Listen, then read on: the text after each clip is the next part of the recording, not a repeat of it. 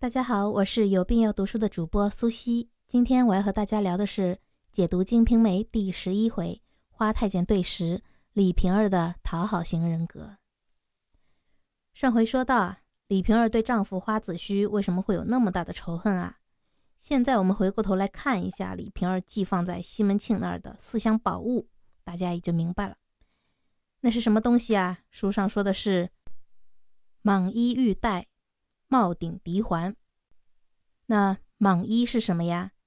我们都知道，蟒这个词在今天基本都是指蛇，当然了，是说比较大的蛇。不过在古文中，蟒和蛇还是有比较大的区别。什么叫蟒啊？四足巨蛇称之为蟒。什么东西是四足巨蛇呀？那就是龙。蟒衣就相当于是龙袍，蟒衣玉带。都是皇帝赐给血统高贵的皇亲，或者是有威望的功臣，是一种非常大的荣宠，一般啊都会被臣下作为镇宅之宝。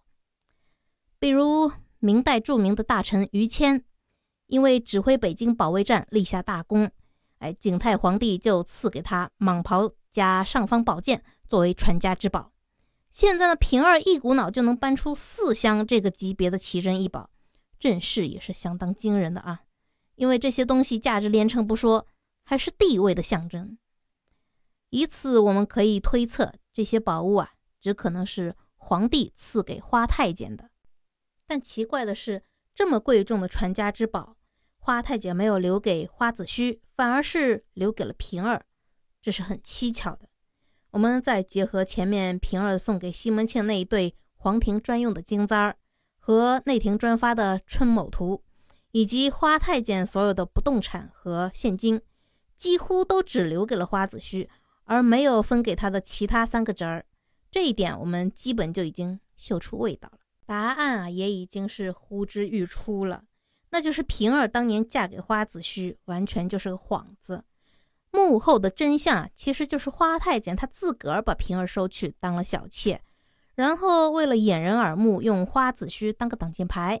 有的人可能会很吃惊啊，说这太监都是被卸了枪的，还娶老婆干嘛？这么说呢，那就是真的把太监当阉驴了。大家想想看啊，这太监也不容易啊。虽然说没有把根儿留住吧，但是他心理上其实跟正常人嘛也差不多，对吧？所以，明清时高级的太监都会有名义上的被默认的老婆，称之为对食。明朝天启年间的大太监魏忠贤，知道吧？他就是靠着他那个对食老婆，皇帝的奶妈克氏逐步上位的。老舍的茶馆里面也有这么一段戏：宫里的大太监庞公公就找人口贩子刘麻子帮他买了个小姑娘康顺子做小妾。明白了这一点之后啊，我们也就明白了花子虚啊为什么每晚都不回家过夜。按理说吧，平儿这会儿也才二十三岁，正是那如花似玉的俏佳人，又不是那已经年老色衰的黄脸婆。一般的男人哪里会舍得这么个美人儿在房里边，还在外面厮混呢，是吧？还不是因为平儿根本就是花太监一直在收用的，所以花子虚啊一看到他就心里来气。哪里还有心思想着和他亲热呀？而反过来讲，大家可以从平儿的角度为他想想：一个女人看到自己的丈夫为了能够得到遗产，就一直这么忍气吞声的，任由自己的叔叔霸占自己的妻子，这已经不是简单的窝囊和无耻可以形容的了。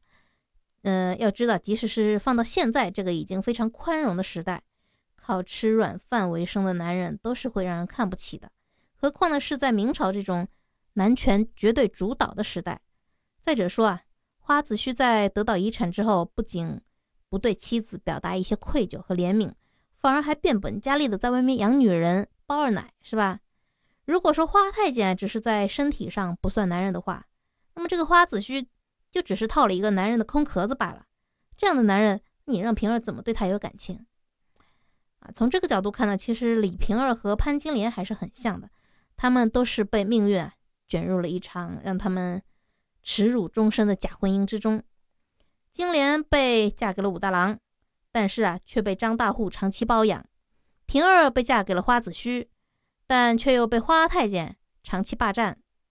虽然表面上看，金莲是一个小户人家出生的月季，平儿是大户人家出来的姨太太，看上去平儿的生活比起金莲光鲜亮丽许多。可是实际上又有什么区别呢？两个女人都是被命运玩弄的可怜布偶，她们承受的屈辱都是一样的。这种耻辱甚至会因为所得到的物质回报的增多，而加倍烙印在他们的心里。从这个角度看，平儿可以说是更可怜，而他们的丈夫又是如何表现的？当然，我们也可以从丈夫的角度为他们自己辩解，毕竟生活艰难，需要现实的利益。但是我们同样也知道，人确实是可以为了现实的利益牺牲掉很多东西。不过，在决定是否要去牺牲的时候，最好先看看这条原则，以便想想是否值得。财产牺牲掉了，只要努力还可以再挣回来。尊严牺牲掉了，只要卧薪尝胆，或许还能再找回来。但是感情牺牲掉了，你就是再把天上的星星和月亮都摘下来，也于事无补了。所以啊，不管是事后尽量想要补偿金莲的武大郎，还是从此就不管不问平儿的花子虚，当他们在做出那个为了利益牺牲掉妻子的决定时啊，他们就已经永远失去了两个女人对他们的感情。所以，我们看到金莲会那么决绝地用砒霜毒死了武大郎，李瓶儿啊，那么冷漠地停掉了花子虚的医药，任由他病发身亡。你们或许会骂这两个女人会如此的狠心，没有心肝。我私以为呢，没有天生狠心的女人，只有天生狠心的男人。每一个被逼得如此丧心病狂的女人背后，一定有一个更加卑鄙无耻的男人。这也就是人性里面。不可避免的悲剧吧。花子虚死了之后呢，平儿便叫自己的使唤婆婆冯妈妈去叫西门庆过来帮忙办个丧礼。其实啊，也要和他商量一下自己嫁到西门家的事。不过呢，刚刚死了老公就要谈婚论嫁，也太着急了，对吧？舆论压力也顶不住啊，所以啊，一直拖着没嫁过去。那到了花子虚的丧期满五期的时候，也就是三十五天。是正月初九，金莲的生日到了，平儿便迫不及待地表示要过来拜访金莲，表达一下感情。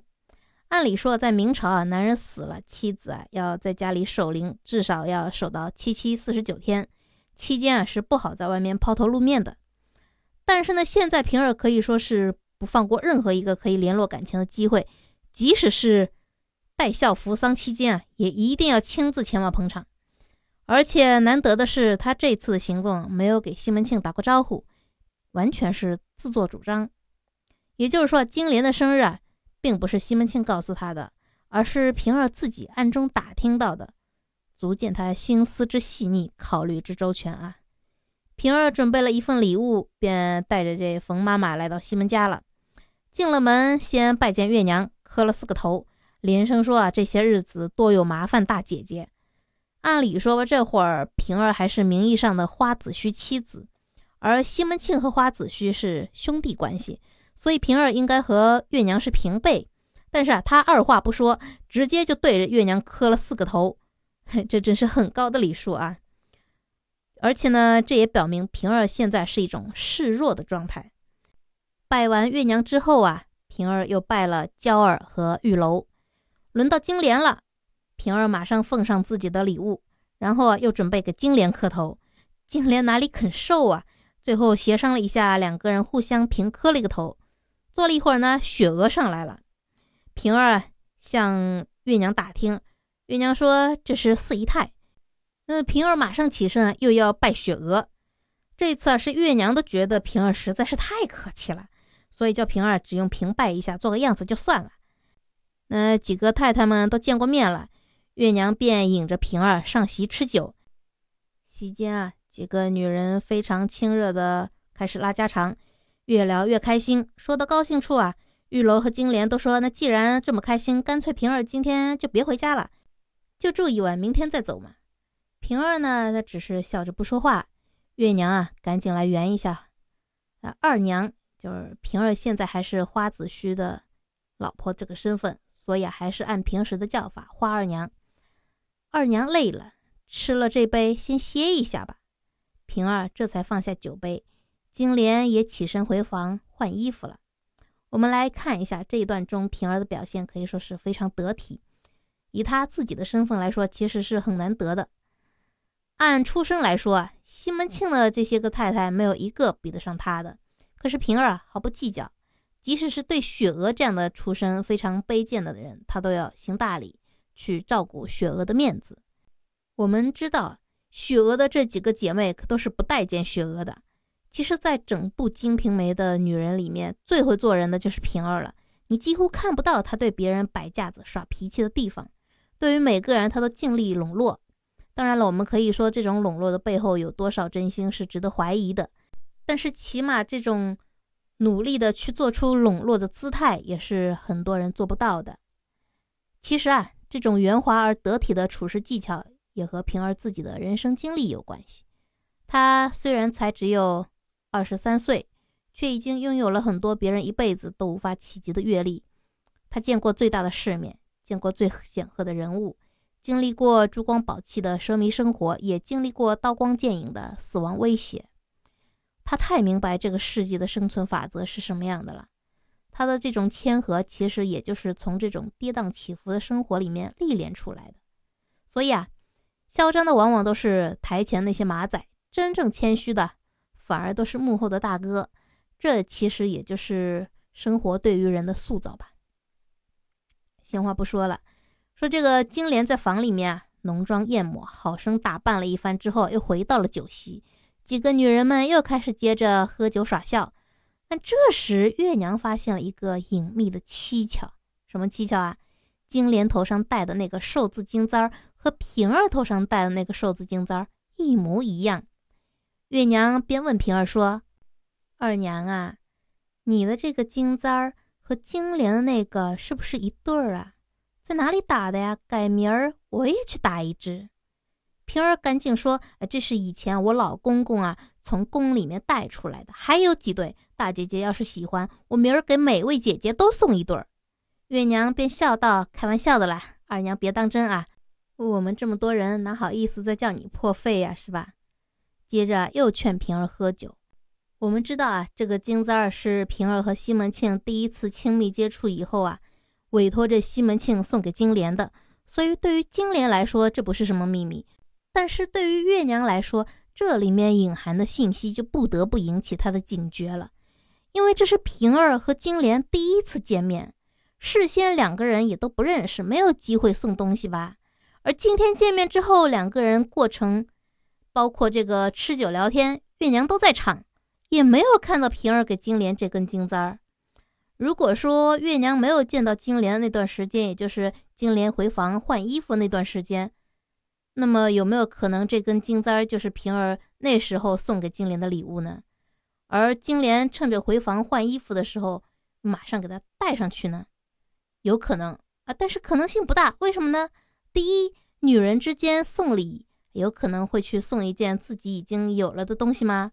何况还是首饰和衣服，你送一个一模一样的。就表明了大伙儿撞衫，这是很尴尬的。第二，你退一步讲，就算这金簪是平儿送给金莲的礼物，那么金莲应该什么表现呢？应该是带出来之后啊，回到酒席对平儿说：“哎，感谢姐姐送的这簪儿，哎，你看我这样戴上去好看不好看呀？”应该会有这些话吧。可是金莲啊，一个字都没有提，那么说明这金簪儿也不大可能是平儿送给金莲的礼物，那么就只有一种可能了。这金簪儿啊，早就已经到金莲手上了，而中间那个人啊，可能就是西门庆。那西门庆和平儿之间是不是有了什么关系了呢？就凭西门庆这沾花惹草的风流性子，该不会他和平儿已经搞出事情了吧？想到这一层，我们可以想象月娘现在是什么心情，肯定是从挺高兴的，一下子又变得很失落。有时候我们真是挺同情月娘的啊。好好的一个大户人家千金小姐，那从小也是小公主一样捧着长大的，如今摊上西门庆这么个老公，整天在她眼皮子底下招惹一帮女人不说，还眼看着她一个一个的往家娶。本来以为呢，呃，今天平儿也就是单纯的来为金莲道个喜、捧个场，没想到背后啊还藏着别的目的。但月娘又能怎么办呢？上次李桂姐过来踢场子，她也就忍了，表面和和气气的就过去了。如今人家平儿对她更是毕恭毕敬的，哎，算了吧，也就不发作了。这苦水啊，就往自个儿肚里吞吧。然后大家看看这桌生日酒席，吃到最后才发现啊，表面上女人们开开心心，一团和气，背地里却又各自打着小算盘，也真是难为他们啊！还能想着吃到一个饭桌上。不过更有趣的在后面，西门庆从外面办事回来了，这可好玩了。而这一回撞上了，又会有什么样的好戏上演呢？让我们且听下回分解吧。